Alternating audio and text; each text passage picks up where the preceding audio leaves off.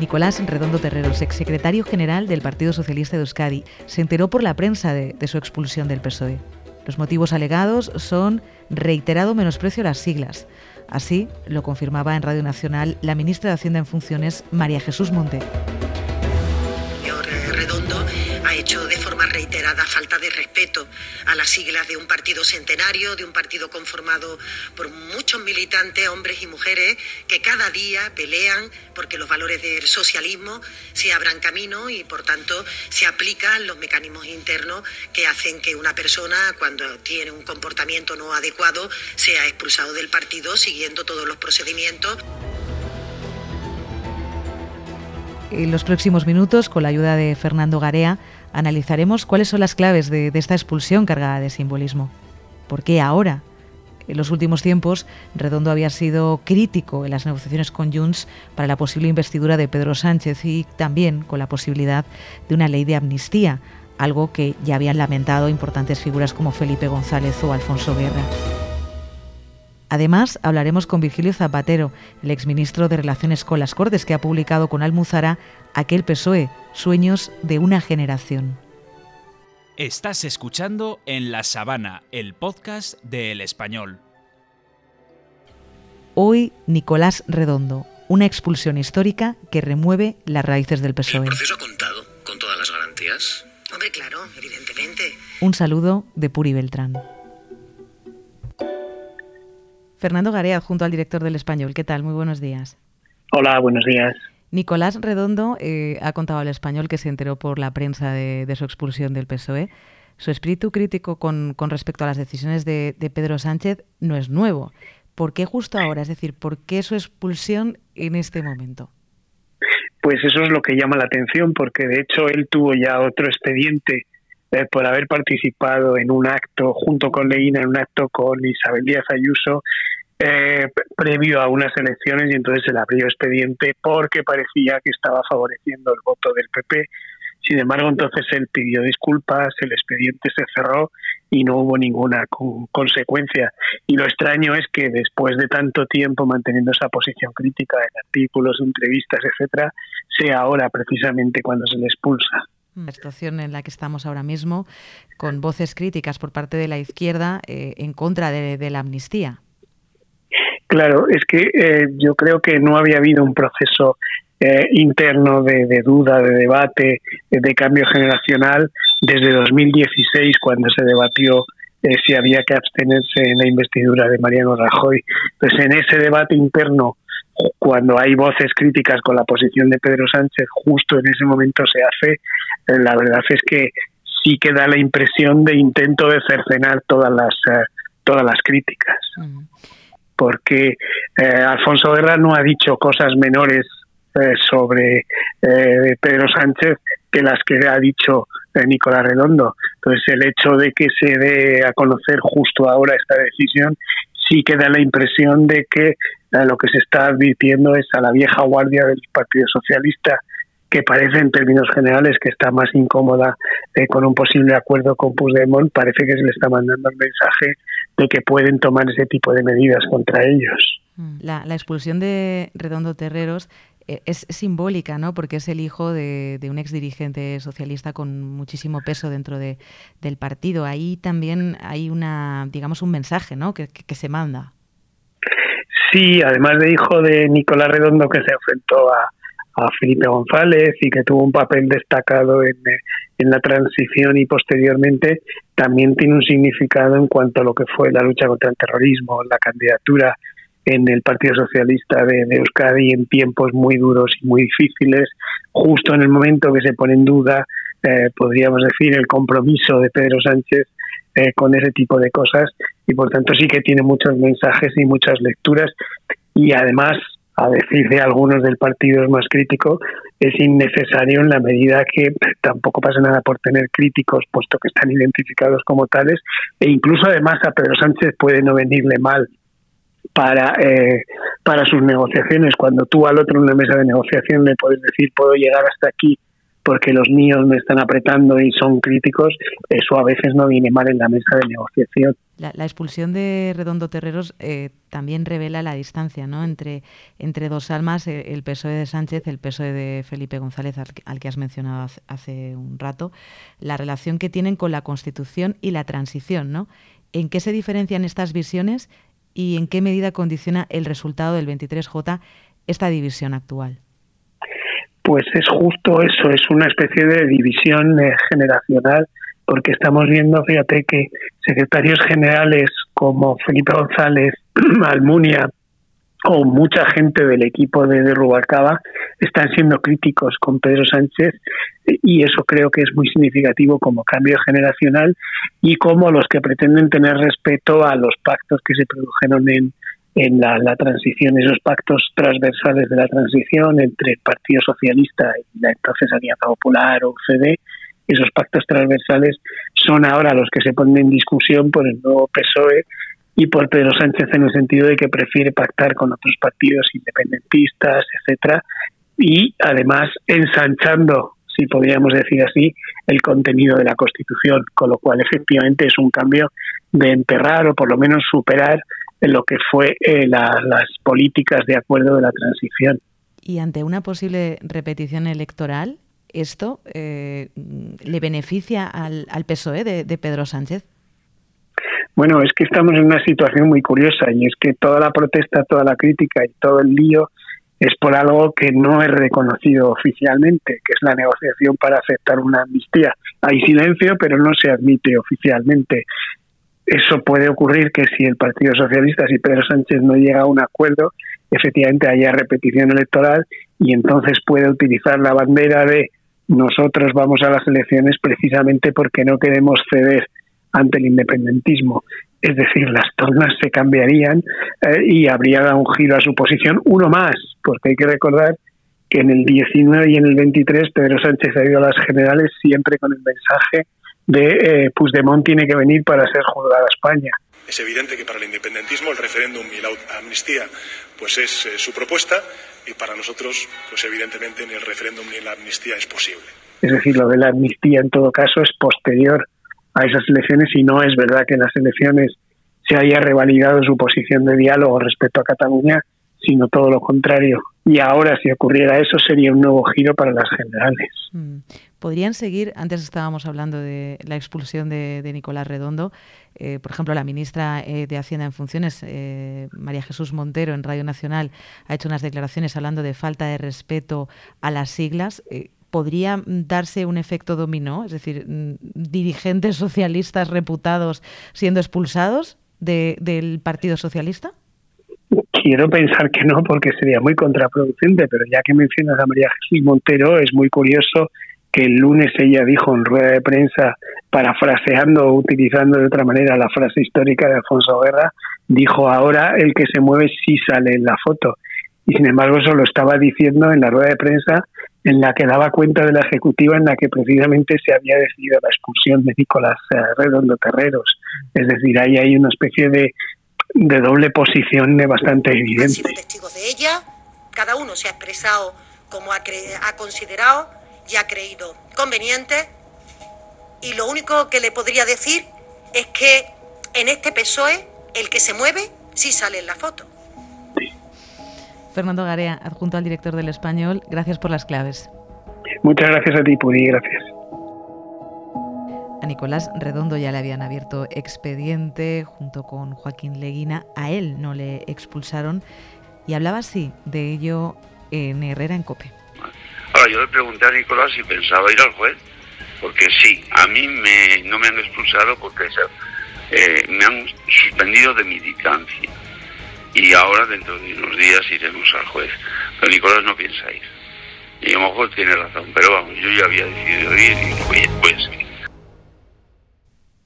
Virgilio Zapatero ingresó en el PSOE en el 72, fue ministro de Relaciones con las Cortes, es un histórico del partido y ha publicado con Almuzara aquel PSOE, Sueños de, una generación. Y esta mañana le saludamos. Virgilio Zapatero, ¿qué tal? Buenos días. Buenos días. A juzgar por todo lo vivido eh, a través de tus memorias que expones en este libro, ¿el PSOE actual tiene un problema con, con sus raíces? Eh, bueno, no, lo sé, habría que preguntárselo a los actuales dirigentes del PSOE.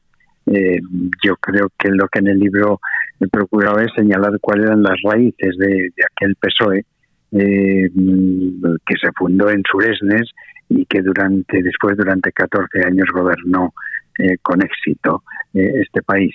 bueno, eran unas raíces que fundamentalmente era, se basaban en eh, abrir el espacio público a todos los españoles, es eh, amarrarse eh, a la Constitución como una de las principales fortalezas de nuestra democracia, entender la política como no como confrontación, sino como diálogo, voluntad de acuerdo y acuerdos donde fuera necesario y meter a nuestro país como fuera en Europa. Eh, yo creo, y por supuesto, eh, poner a, las Fuerzas Armadas donde le corresponden, es decir, sometidas al poder civil del, gobierno. Eh, y ese es un poco el, núcleo que vertebró aquel PSOE. Mm.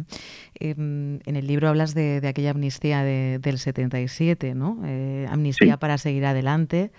Mm, te pregunto por la, amnistía de la que se habla ahora, ¿no? que está en el centro del debate eh, político. Eh, ¿en, qué, en, qué se, ¿En qué se diferencia esa amnistía de, esta?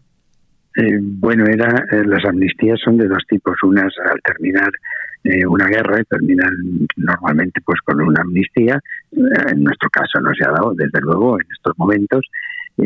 o cuando un grupo social de una cierta importancia, eh, rompe con la Constitución eh, y tras, eh, obviamente, tras sentarles donde les corresponde, pues ellos se reintegran al, al orden constitucional y cambiábamos perdón, naturalmente perdón, a cambio de reintegrarles en el espacio público. Y eso es la, idea de las amnistías. La, amnistía de, nuestra época eh, fue un intento de acabar con una situación de, con una dictadura, eh, la dictadura de Franco, eh, y con las secuelas de una guerra civil.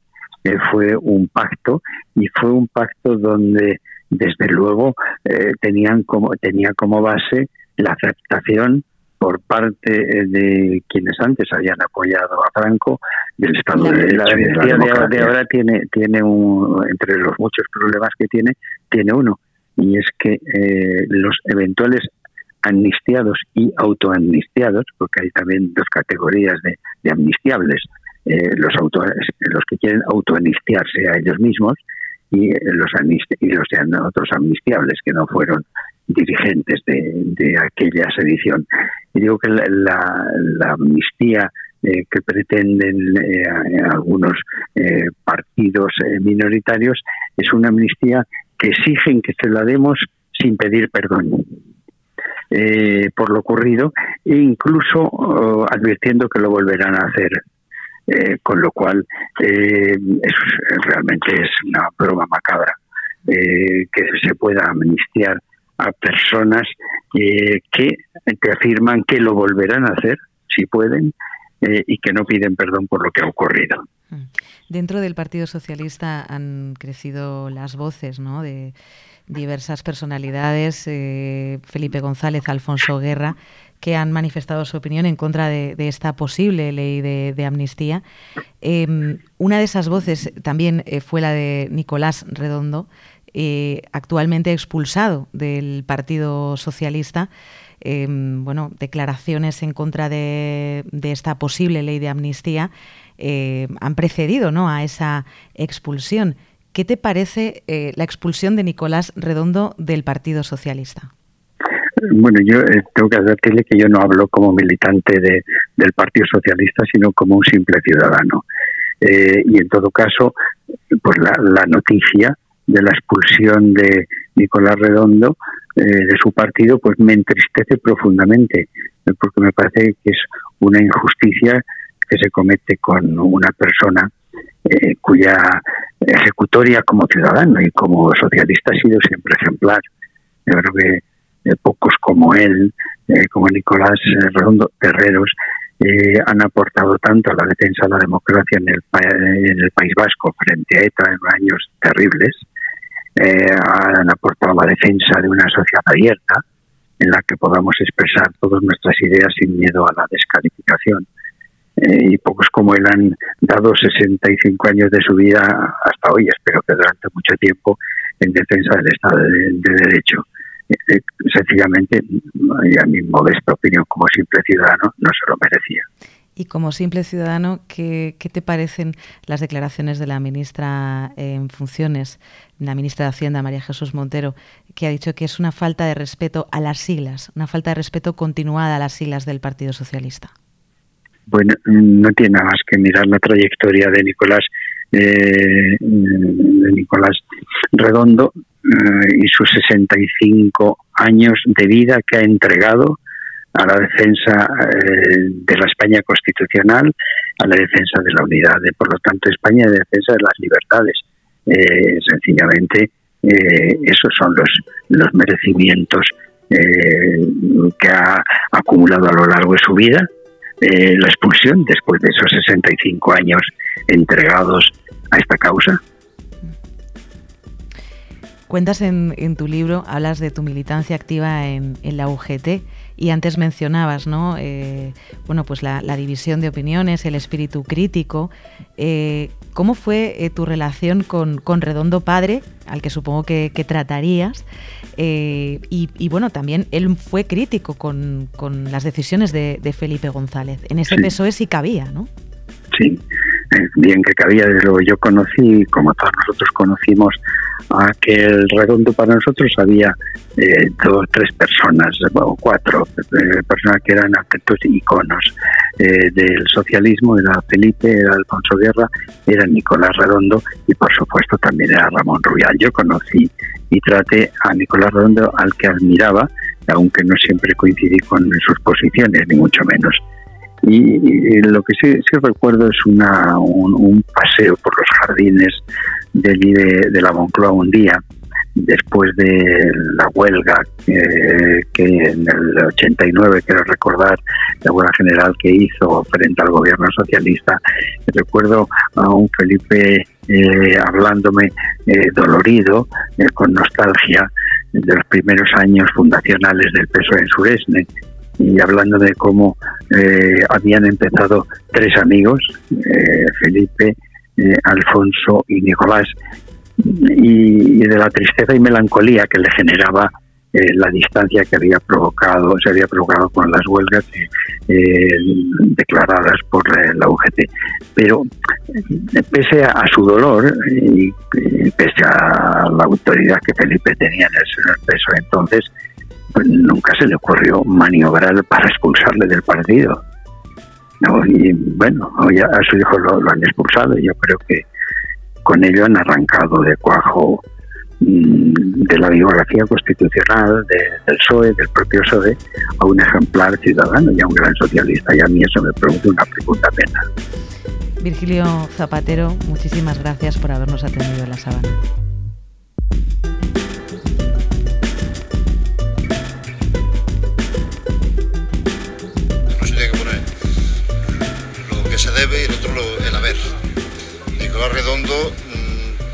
Parece que está acusado de decir cosas que perjudican al partido. Pero en el haber suyo yo pongo que fue secretario general del Partido Socialista de Euskadi durante cuatro años. Años donde ETA mataba. Y por lo tanto había que tener mucho valor, por no decir otra cosa, para ser secretario general del partido de allí. Vamos a balancear a ver qué pesa más. Si sus declaraciones o su militancia en el PSE, que había que tener dos, narices para, para, para hacerlo. Has escuchado En la Sabana, el podcast de El Español. Si te ha gustado este podcast, compártelo y síguenos en nuestras redes sociales. Un saludo de Puri Beltrán.